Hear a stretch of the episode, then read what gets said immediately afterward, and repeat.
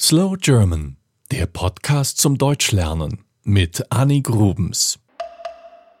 Robert Koch wird 1843 geboren. Er hat zwölf Geschwister.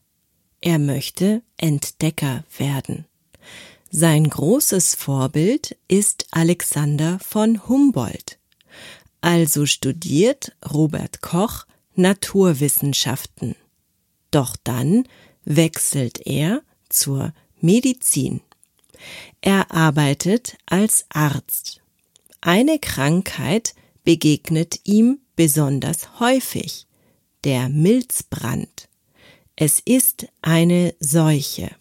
Viele Bauern und ihre Tiere sind krank. Niemand weiß, wie sich die Krankheit überträgt. Im Blut der Tiere entdeckt man winzige, stäbchenförmige Körper. Robert Koch schafft es zu beweisen, dass diese Stäbchen Lebewesen sind und dass sie die Krankheit auslösen. Robert Koch hat es geschafft, die kleinen Lebewesen außerhalb eines Körpers zu kultivieren. Er legt eine sogenannte Bakterienkultur an. Dann beobachtet er die Bakterien und hält fest, wie sie leben und sich vermehren. Er infiziert gesunde Tiere mit den Bakterien und kann so zeigen, wie sie krank werden. Der französische Wissenschaftler Louis Pasteur entwickelt daraufhin einen Impfstoff gegen die Krankheit. Und Robert Koch darf in Berlin an Bakterien forschen. Er wird Professor. Allerdings möchte er nicht gerne unterrichten, er möchte lieber forschen.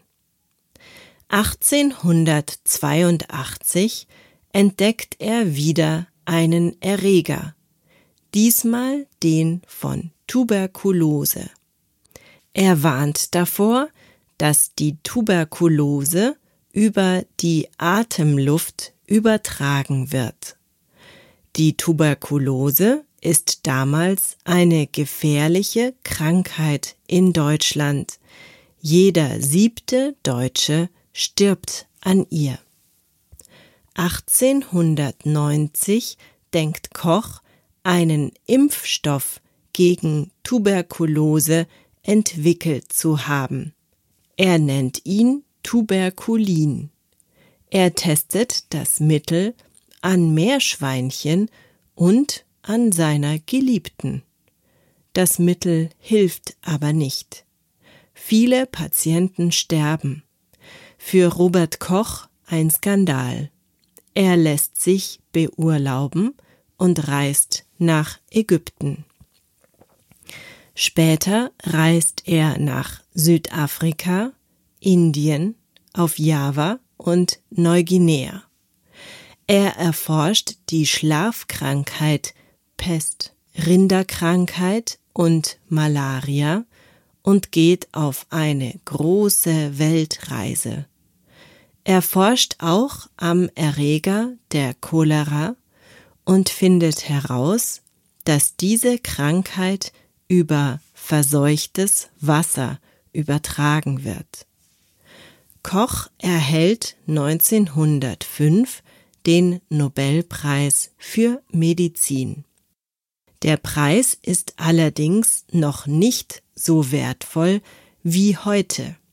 Er existiert erst seit vier Jahren. Leider hat seine Forschung einen Nachteil.